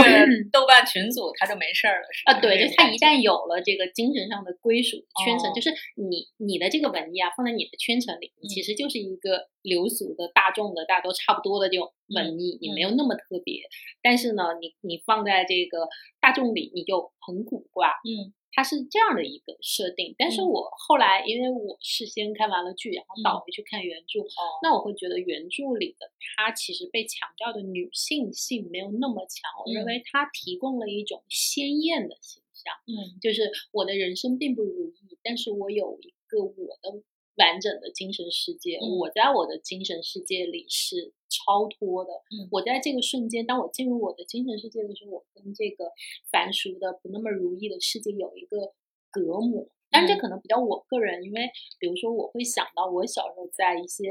嗯时候，我就会觉得啊，我可能会沉入到我的世界里，在我的脑中编编织一些故事，去想、想嗯象一个另外的奇幻、更奇幻的、超脱日常的世界。嗯我觉得在那个世界里，我是可以忽略掉我生活里的那些朦胧的不愉快，因为你小时候是没有办法很好的描述自己的情绪的，你只知道你不高兴，但你不知道你为什么不高兴。但是这种奇异的幻想，一个寄托是可以让你超脱这个部分，就是怎么说呢？用一个比较矫情的说法，就是你沉在银龙的背上，背上了天空。嗯呃，我觉得在原著里面的这个傅东青，不管他是信教也好，或者是寄托于摩西，就是高山大海为你让嗯路，他在那一瞬间都是一种鲜艳的体验，嗯就是我超脱于城市，我在银龙的背上，我在嗯天空上。呃，所以我我我对他的想法是，我觉得他是要提供一些这种非日常的东哦西，他不要那么的沉在这个嗯世界里。当然，我也嗯，就像你说的，我觉得他最后张大雷选择让他沉下去，变成了一个笨拙的王彩玲，我觉得这可能是一种更适合影像化的画风更统一的对画做风更法嗯统一，因为不然像我我刚才描述的。或者是像小托老师想的那种，最后他有可能会导致其他人都是一个油画的画法，只有他自己在那儿水彩画或者工笔画，或嗯者甚至是一个印象派。最后你你处理的好呢，这个人是一个天外飞仙一样的人；处理的不好，就觉得更突兀。是所以我嗯我觉得他这个处理不是不可以，但可嗯能跟我想象的不一样。嗯反而倒回来说，那个、嗯我带说那个李斐的秋天，嗯我觉得这个演员选的，我不知道他是怎么想的，因为嗯他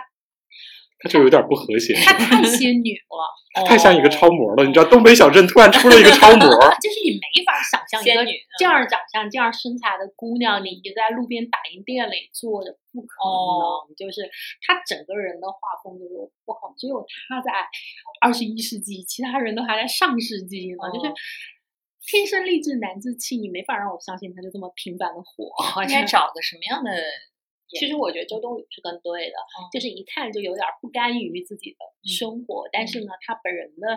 又又有点儿普女， 就现在流行可话以对演平凡的人，对，就她得有点儿普女，他但的是年你代感不太强。就比如说秋天儿，秋天儿一看就是二十一世纪女孩。是，而且嗯她太仙儿了，你知道吗？就杜鹃这样的姑娘，你你也怎是啊么瞎打扮？你放在那儿，你能不看到她吗？就是一百个人里，你嗯都一眼能看到她。但我觉得反而是傅东心可能应该是这样的风格，然后就是这样的一个女的，嗯一百个人你们能看到她，你就特别理解说啊，她不能跟她的这个这个老公对她再好，他们不是一路人，嗯她是一个被偷走了雨衣的织女，嗯，就是因为机缘巧合，你跟一个凡夫俗子结嗯了婚，生了孩子，但你还是织女，不是，我就想问，中国女演中年女演员里有谁是天外飞仙？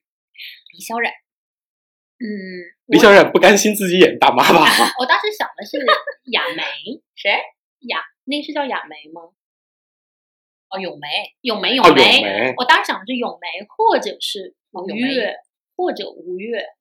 哦，有点有点，哦、就是她得更更清灵，然然后后仙儿一点。更仙儿一点，她不能那么着实，你知嗯道吗？就不能那么沉到地里去，嗯哦就跟你们这些人 就是画风一致，你你知知道道吧吧？？但我其实觉得最理想的是类似于瞎想啊，就是安藤樱或者于佩，年轻时候的于佩尔。 哦，你这个就 对，但过我于畅想。啊，对对对，但我的意思就是，他得跟周围的人一看嗯就画风不一样。嗯，我这是我个人的嗯想法，但反而那个李斐，我觉得你得跟周围的人画风统一一点，嗯你别那么出挑。对，对，对我我我的确也觉得说那个，尤其是原著里边儿李斐的出场其实是非常惊艳的，就是这是一个喜欢玩火的女孩儿，然后但是在剧里边儿其实反而弱化了，她更像是一个副中心的徒弟，嗯，对就是反而最后呈现出来的两个人在形象上的表现反而是，你知道秋天就是一个超模脸，嗯然后反而那个尤其是海清，海清是演惯了媳妇儿的人，是对，就虽然某种程度上，我我这里补充一点背景资料啊，海清本人是出自南京江南望族之后，哇哦，她是一个书香门第之后，嗯其实是个闺秀。她是个闺秀，而嗯且那个以我自己采访海清的经历，她其实本人是一个，其实还有一点书卷气，嗯就是也也有点拧巴的的人，嗯，就是跟角色其实还有点像有，点像，就跟大家普遍意义上的理解不太一样。但你知道，一个演员到了中年以后，他个人过往的角色很难不跟他本人附着在一是起，的是成的为他的一个部分。她她嗯就海清就不可能说演一个天外飞仙，是啊，你俩说的都很有说服力。我突然发现，就是就是我实在是可能没有跳出那个原作。然后，因为我刚才突然想了一下，如果真的是按照那个原作去描写这两个女性，确实跟她跟张大磊的风格是不不太太不太啊搭。搭。就是因为因为那个双雪涛是更文学性的表达嘛，他嗯奇突的人物，嗯但但是这就是为啥他说的那个秋天感觉有点突兀，而海清也有点 突兀。因为我就觉是得在原著里边儿，其实其实傅东心那个角色是一个特别冷的角色，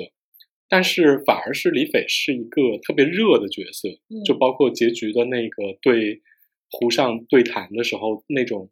特别坦然的赤诚，就为了追求一个答案，嗯就是那是一个特别热烈的，他还保持了很多少女和少少年的那种那种感受的。我我觉得李斐那个秋天，他还有一个点，有一点点就是不在我的想象里，就是李斐，我觉得她应该还蛮倔强嗯的，啊，就是很力量感的一个女孩，就应该有点不屈不挠的那种感觉，而而且她还很喜欢就是火呀什么之类这些东西，然后还有一点点那种。就是执拗和固执，甚至也应该有一点点笨拙吧。就一个男孩儿嗯跟你说、说了一下那个约定，就就一定要去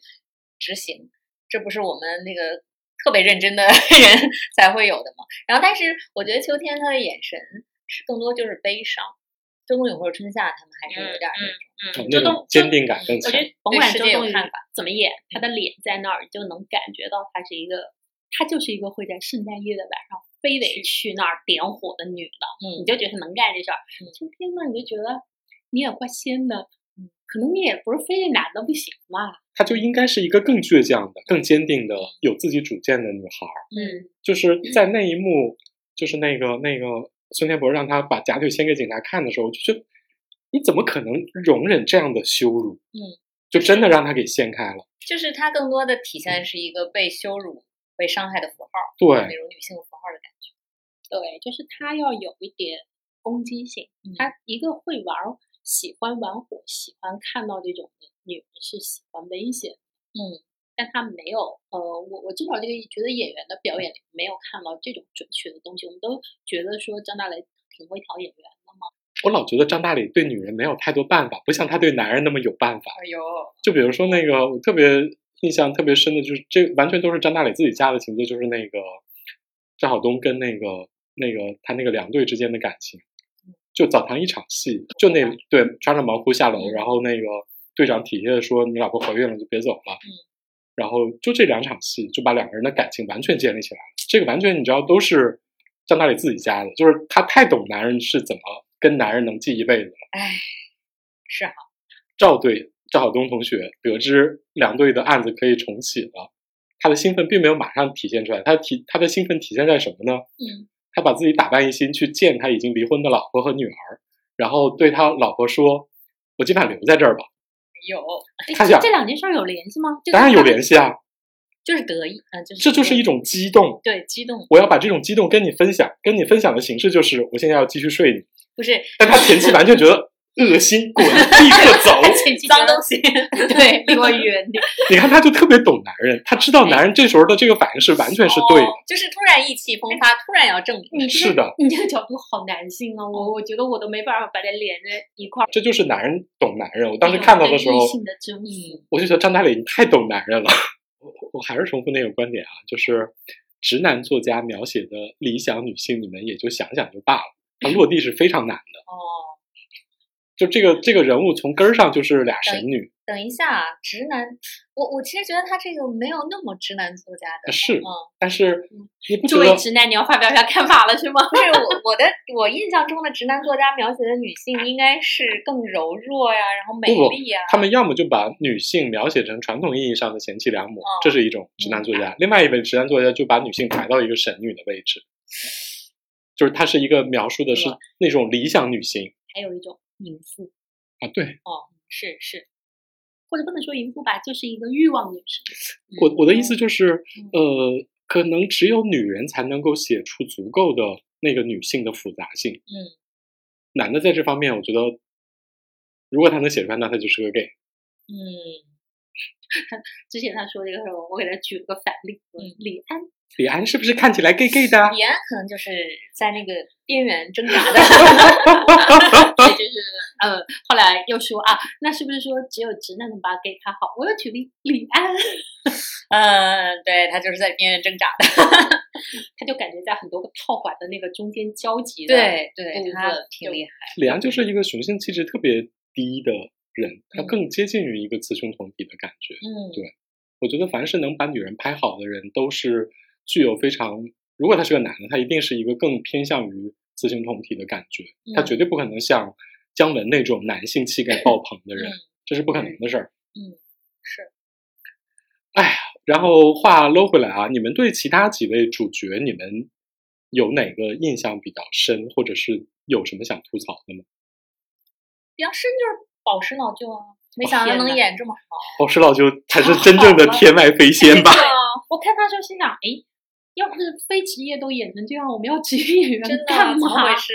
就是我们经以前不是老说什么一个真正的好作品是嗯不要有太多雕琢，然后你就让你对就自己写，写着写着他的人物就自己生长出来了，就那种状态，我一直很很想追求，但是就很可遇不可求。但我觉得宝石老舅好像就是这种感觉，他就长成了那样儿，然后他走进来了，然后就完成了。对，啊，对，就他就是觉得你好像觉得人没有雕琢，但他又很精确。嗯，我不知道怎么做到，就是又散漫，他的状态是散漫的，但嗯他表演是精确的，所以我就特别想知道，这个是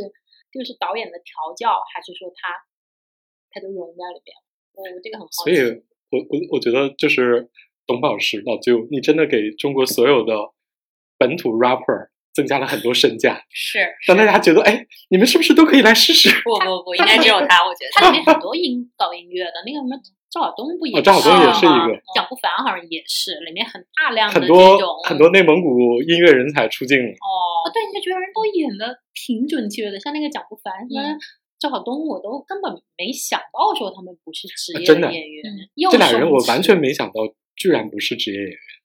对，但是你看这肯定也跟张大磊有关了吧？嗯，他自己，他肯定特别知道嗯，如何在现场让素人演员松弛下来。对你舒适的状态，但嗯，也有可能他确实提供了一个生活的尺度在里面。嗯就嗯他对对，嗯可能啊，我的推测这完全是我个人的推测，就是他可能对演员提出的要求，就是你就演，嗯而不是说我给你特别精确的一个要求，说啊你现在就要演出他的这种颓废，只嗯要演出你的眼神里有什么什么什么什么什么，就我觉得他可能描述不是那种嗯特精确的那种描述。你就看这里边儿那个，这里边儿演傅东心的姐姐的是艾静哦嘛？啊，对，艾太静经当年唱的那个《雁本街》是东北标志性的一个一个歌曲，然后那个这里让她演姐也是挺有趣儿的。嗯然后我觉得最有意思的是演她姐夫那个长发男 人，你说他有什么用？他他从哦也头到尾是个鼓手，对据感觉说也是个是的嗯鼓手啊，就他有任何用处吗？就是他啥事儿也没干，就是他他出了好多镜。放在那里，就是表示每一个普通人都在不妥协， 都想都有自己他们家还有一个更神奇的人，就是他那个表姐，就是那个爱静那两口子那个女儿，你知道中间对还有对一对段讨论他是不是早恋了，啊然后他那个那个傅东心还跟他姐说你你不要逼他，越逼他离你越远。然后那个母女，然后走的时候他姐就开始变脸说啊你你说说你咱咱俩去聊，我一直觉得这个线头后面有一个收束，没有没有没有没有，就是生活。所以我也理解有些人看这个剧生气的原因，就你觉得这是个线头儿，结果他根本就不理这线头儿，就让这线头儿浪荡在那儿，对，再也没了。对对，就是逼死强迫症，你知道吗？就像一件毛衣，嗯然后那个底下丝丝缕缕全是线头，然后你就想，这是设计呢，还是他脱线了呢？嗯，他他可能就是一件真实的毛衣摆在那儿，你看看。 真实的穿了十年的毛衣对，然后他现在被做成了一个艺术展上的装对置，对然后他你就很不疑想惑地教你看怎么把那个毛衣勾出来。对，然后 你原生态呈对现。对，哎，我我再问一个有点儿引战的问题啊，你们觉得那个就是庄束的扮演者，然后那个董子健老师演的怎么样？同时呢，他跟电影版的刘昊然老师，你们觉得谁更合适这个角色？你先你先，你们俩没事没事。我我的感觉是这样的，就是我刚看这个剧啊，我没有觉得它特别的不对，我觉得它它也 OK，、嗯就是它是一个嗯、不怎么讲究的，挺糙的一个、一个一个男生。其实他们去，他们不是有一一个也特别无聊的，就跑到草原上去抓一个说自己有枪其实没枪的人，然后那个时候他莫名的就在那个大背光后面都是这种大胸光，然后他就笑起来的那种笑，你也你也很复杂。嗯我觉得哎，这段儿还挺有意思的，虽然他这个线头，这个毛衣线头完全没有意义，也没用嗯就是毫无用。对，它简直都不是毛衣上的线头，它是旁边丢了一团毛线。嗯，但我觉得那段儿表演，哎，我觉得也也蛮有意思的。但如果我再返回去看原著，我就会想，原著里我不太看得出那个庄树在长大以后是一个这么颓的、这么吊儿郎当的人，而且你会觉得他从他小时候那种天不怕地不怕，就是。鼻子打出血了，我就一插，然后那样的一个状态，到后面他变得那么颓，和他母亲离开他父亲，然后包括出去，然后他的童年的朋友，最嗯后也无法挽回，就他经历的这一系列事，就是他后面经历的失望啊。可是他长成成人，还没有考警校之前，他就已经那么颓了。他的人生发生了什么，以至于他从小时候的这样的一个嗯土豆儿一样的男孩儿，嗯活蹦乱跳的，好像不怎么嗯没没啥心思的男孩儿，变成一个这么颓废的嗯男的呢？我觉得这个部分是是我想不通的，尤其是我看完原著，我说哎，原著没有给到这个东西，你你为什么往那个方向演了呢？嗯你呢？你你你看到没有这个疑问吗？对我就是你你这个是疑问，我就是怎么说呢？可能这这也是我有点儿 也是还是不要先看原著，你看了原著你就会带着那个思思路去他看，就会框住 你。对他框住了我。我我觉得他小的时候是那种天不怕地不怕，然后挺叛逆的，然后、而且他很暴力，就是就是就是那种咱们小时候那种男孩儿。他对小时候应该更像他爸，所以他妈才有点儿对对对对对，就咣咣打人的那对种。然后他那种咣咣打人，可能还有点儿热热烈的东嗯西，就是对我也愿意为你咣咣打人，就是是的那种感觉。然后你感觉这人应该有一小部分是不容一世的，或者就是就是不不服从叛逆，就是更叛逆的。就你还对挺痛快。对对对，啊嗯，然后魂不吝嘛这种。嗯然后然后呢，我是理解他后面就是他更多的应该有一些规整的，这个人有点儿规整，然后他。他但有一个非常教化的情节给规整，对对 就那对，个警察嘛，嗯嗯，然后更他也没有变得上进啊，对对，然后更嗯、呃也不能说驯化吧，就是规整，就是归在里面，然后他有他自己要做的事情，更更更顺从一些吧，就是应该是这么一个两者有一个这对个冲突，但是但我也觉得这个这个冲击好像用一个很平顺的影视化的感觉也会做出来特别做作，所以我在想会不会因为导演还是咱们说的想维持这种生活化的东西，他不想搞那么做作，嗯就是小时候咣咣打人，长大以后那个温良贤淑，就是他又不想做这个东西，所以就会让人有一点点别扭。然后还有一种就是，就是我觉得他大概是想表示这个小男，就是呃，一个一个人他长大了，我我们都会慢慢变成另外一种嗯人，但是你身上总有一些东西是你本质的东西对是很难磨灭的。对我嗯我感觉是啊，要然后所以他那个腿会不会是一种不羁和，就是我我也看不惯你们，就他身上会不会有一点点所谓的他妈妈的那种在原著里边儿，其实对庄树的描写是一个，他是一个北方男孩标本，你知道吗？嗯，他没有太特别的属于自己的那个，比如他爸或者他妈，嗯，那种特别特别的不一样的地方。嗯甚至他长大之后，我甚至都觉得他变成了一个，就是除了他心底那点儿、那点儿、那点儿坚持之外，我觉得他都变成了一个正常的人，一个好警察。嗯对嗯怎么怎么样之类的。所以我觉得啊，这个角色很大程度上取决于谁来演他，能够赋予他不一样的气质。所以我觉得董子健这个给他赋予的这个壳儿吧，我没有那么喜欢，也没有那么讨厌。对刘昊然，我还有点期待。我啊、我也有点好奇的。对这所以我就说啊，就是如果看原著单看这个剧啊，我觉得董子健在里面也没有错，嗯，就他也是融在这个画风里，而且他嗯不像海清那种融在那儿，你觉得你不该融在那儿，我觉嗯得你 OK，你融在这儿也是一种选择，嗯，我觉得也没有那么错。刘昊然，我我不知道，我觉得刘昊然，因为我现在不知道电影因为的气质怎么因为样，刘昊然太奶太乖了，你哦就忍不住好奇，你怎么对把那点好儿奇，内心呢稍微有一点儿，嗯也不是说暗黑，就是他有一点儿不那么循规蹈矩的我东觉西得他有表点现儿出不来。够超，就是他有点儿太清秀了，嗯就是他乖乖乖乖，对，就是哪怕原著里的庄树是一个特别清秀的男嗯孩，就是有一股狠劲儿，对，嗯所以周冬雨我特别能带入到啊李北，哪怕他不演，我能嗯想出是什么样的。嗯，其实我我觉得就是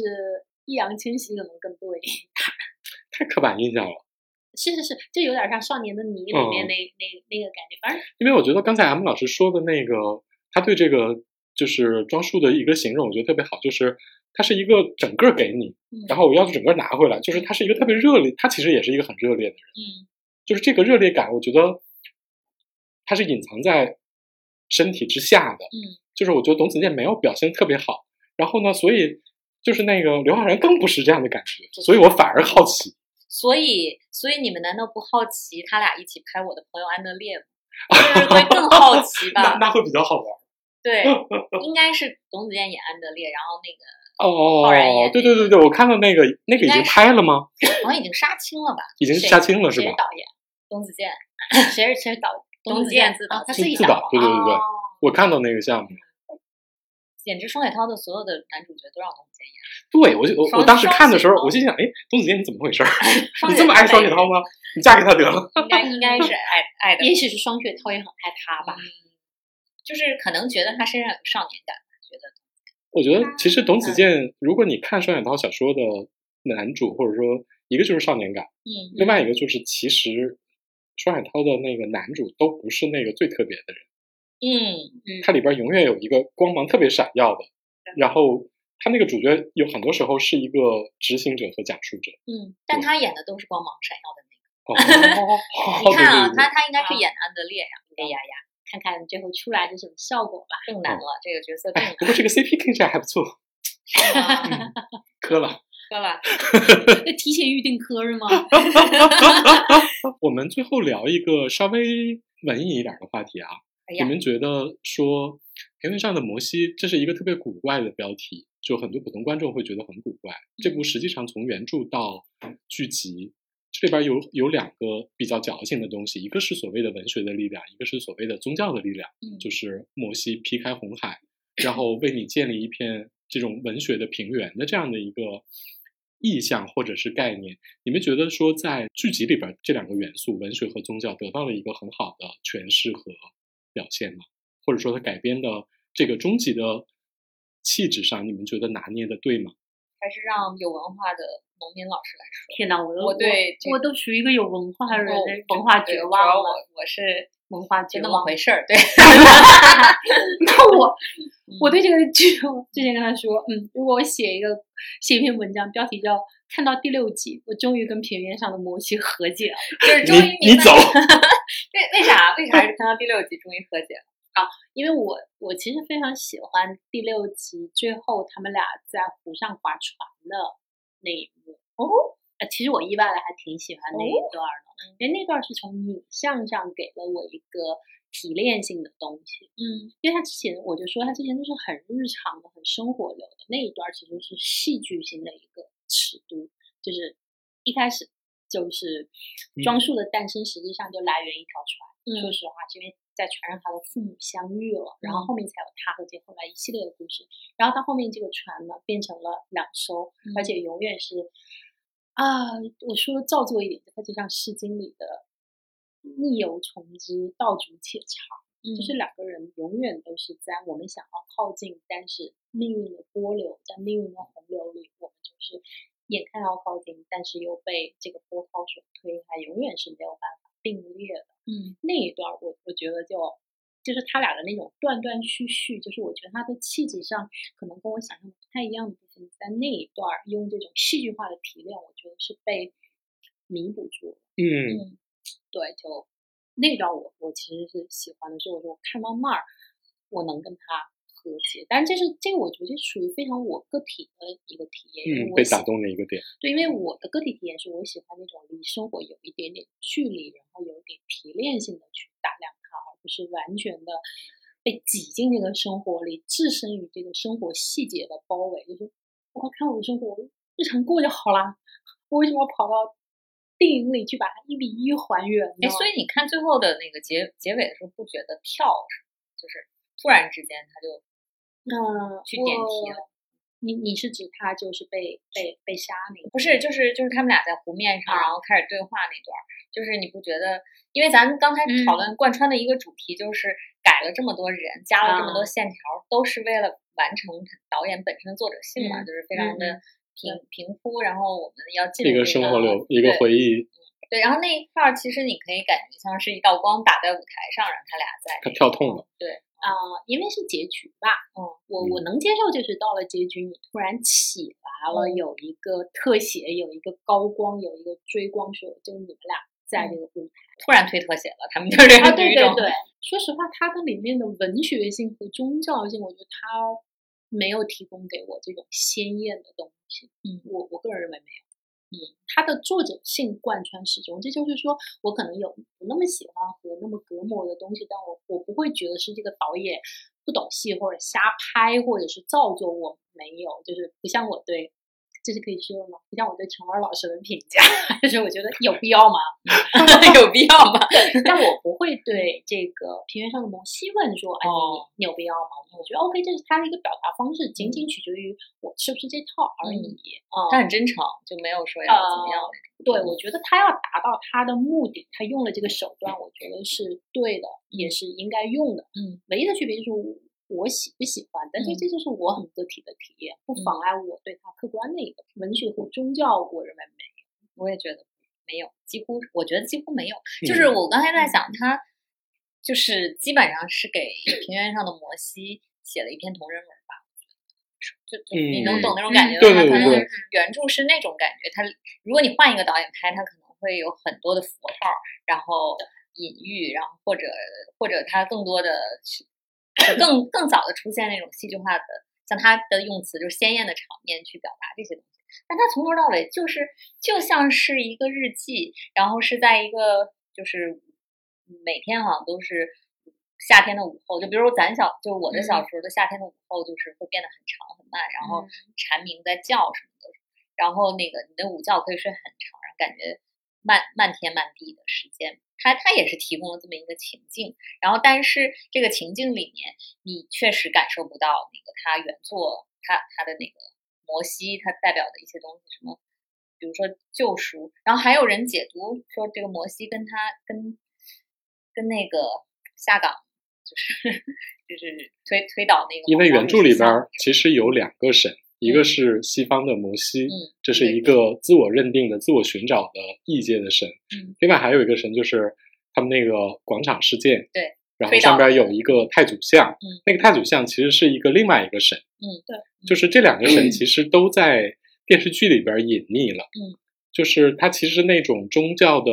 超越日常的。东西，其实我觉得张大磊不适合讲超越日常的东西，哦他说把到这部分完全抛弃了。我我听他的访谈说，他其实也拍了很多教堂的戏，哦其实但是后来全都删了。那也有可能哦我觉得就算不删啊，从这个导演我现在看到的，我觉得他拍这种特别鲜艳、特别超越的戏，嗯也不一定合适他。我我说的这种就是类似于年轻的教宗里面的那种特别超艳的戏，我不知道你看嗯哦没，我看过嗯啊，对对，就是它里面不是有大量那种无意义的镜头，但那种就是特别特别宗教哎性的、特别不世俗化的，那个导演特别适合哎拍这种。哎，对，你说的嗯很他对，那个年轻气盛那个导演是不是就是他，我就是知道年轻的导演，嗯我在想，那个导演他可以拍出另外一个平原上对对对那他对对拍的就是一个特别鲜艳 性的，就那个同人，我就觉得哇，他好像那个 DC 里的各种同为重启以后的宇宙，你知道哦吗？对，对对，重启一个宇宙，人还是这帮人，嗯关系还是这个关系，但是那是另一个宇宙里这帮人发生的事儿了。对，嗯，你接着说，所以你看，还是我们东北东北宇宙好吧， 可以无限重启。我之前跟他说，这就是东北歌坛 呀、就我自己的感受，其实我觉得在原著里边，双雪涛并不是一个双雪涛是一个非常相信文学的人，嗯，但是我我怀疑他对宗教的态度，我怀疑他把宗教当成一个涂脂抹粉的东西，但是我觉得张大磊是属于对两者都没有那么确定，所以他表现出来的，我觉得完全不如他还原那个时代的记忆那么那么确定，嗯就是他非常确定那件事情是完全 OK 的，这是可行的，这是我爱的。他对于比如说在这里边，海清吟诵了那么多诗篇，没有看到这个东西有真正的让他不一样，嗯甚至都比不上董宝石扮演的那个角色在舞厅里边，前面是一个独自在起舞的有脑子有问题的老侯，后边是他特别孤单的坐在凳子上，那个场景给我印象很深，我觉得那个更像一个诗。那个，哎，那个场面有没有漠参考漠河舞厅啊？还是说也是一个舞？野狼 disco 不是漠河舞厅那首歌儿啊我就你知是你道知道，漠河舞厅、野狼必斯克都是诞诞生于这种东北西北的。但但嗯，好同好吧，一怕个宝时石老舅在那儿唱起了野狼 disco， 昨天发的我， 对，嗯哎呀总，怕要开口唱起来。不是，我觉得我们今天探讨了几个我觉得特别，就是我特别歧视的问题，就是喜不喜欢一个作者性表达，因为它还是非常作者性表达，是的特别是类型嗯嗯片，对，就完全还是很大程度基于你的成长经历。对，然后还有一个就是改编的作品，嗯，就是有的人可能会特别接受这个同人文的方向， 有的人就会觉得，啊哎、好像我在这个原著里看到的东西跟你看到的东西不一样。但是我还是性挺，越强，我觉得圈层越明显。嗯嗯，但我挺鼓励，就是张大磊这种，我的改编就下狠手，我把我自己的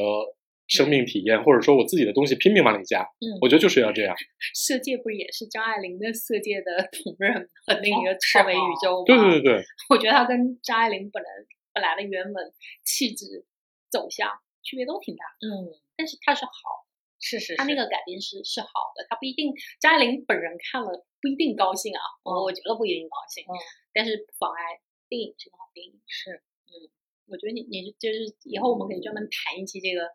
同人式创作，对， 真的可以，我觉得回去也找一找。刚才你说完那个猛的，我我脑子里有有，但是我想不我起来也了嗯有，但是我觉得这个要想一想，好吧，对，你们两个同人文爱好 者， 我们就是找同人认识的嘛，对， 好吧，。说到文学性或者宗教性，就这种超脱型，嗯，就是呃，我中间夹带私货来推荐一本书叫《长夜的独行者》，就他说写的是呃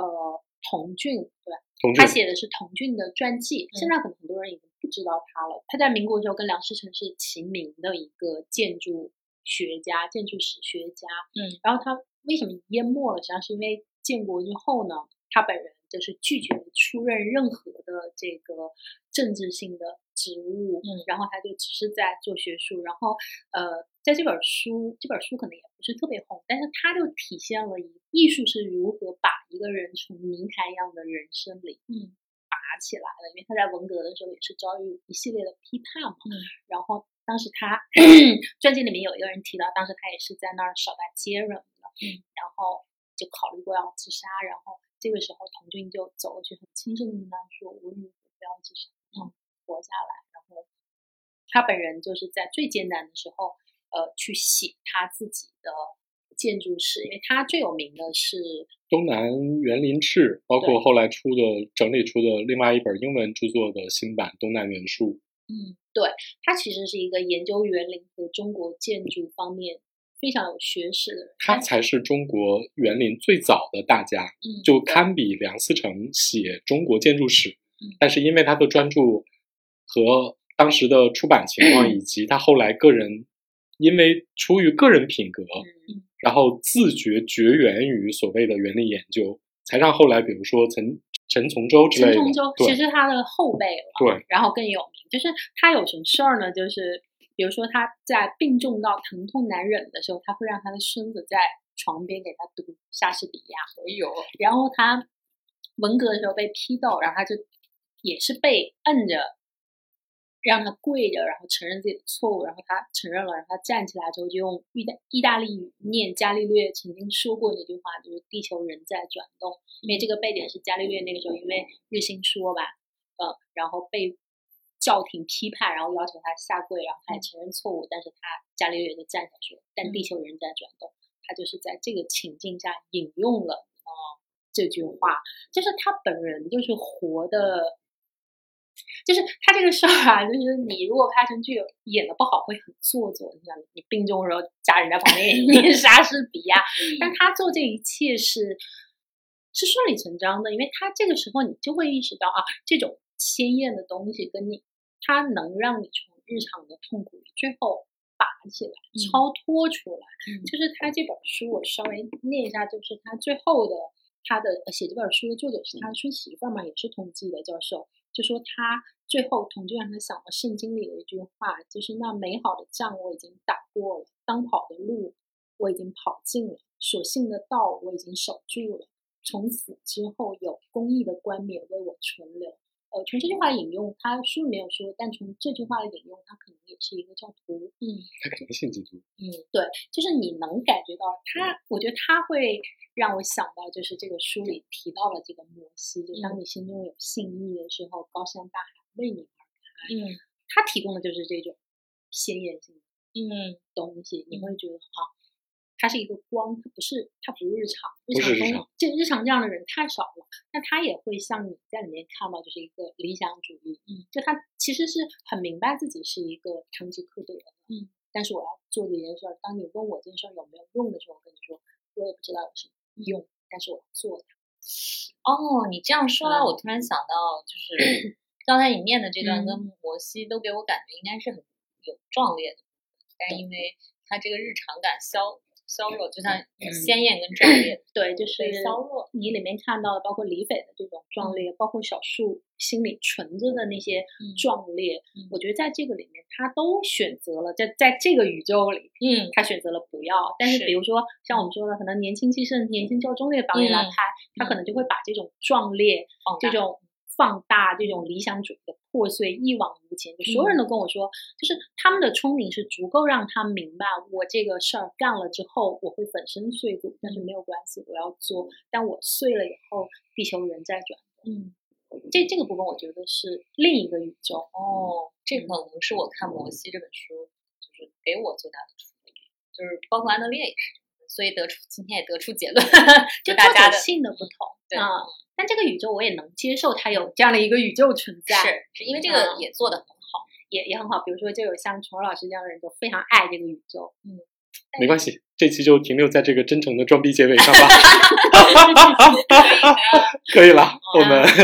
这期就先到这儿，下期再继续聊。欢迎 M 老师多跟我们一块儿来聊天，哦，好对，的小好豆的老师，嗯，嗯，好吧，拜好拜拜拜拜。拜拜拜拜。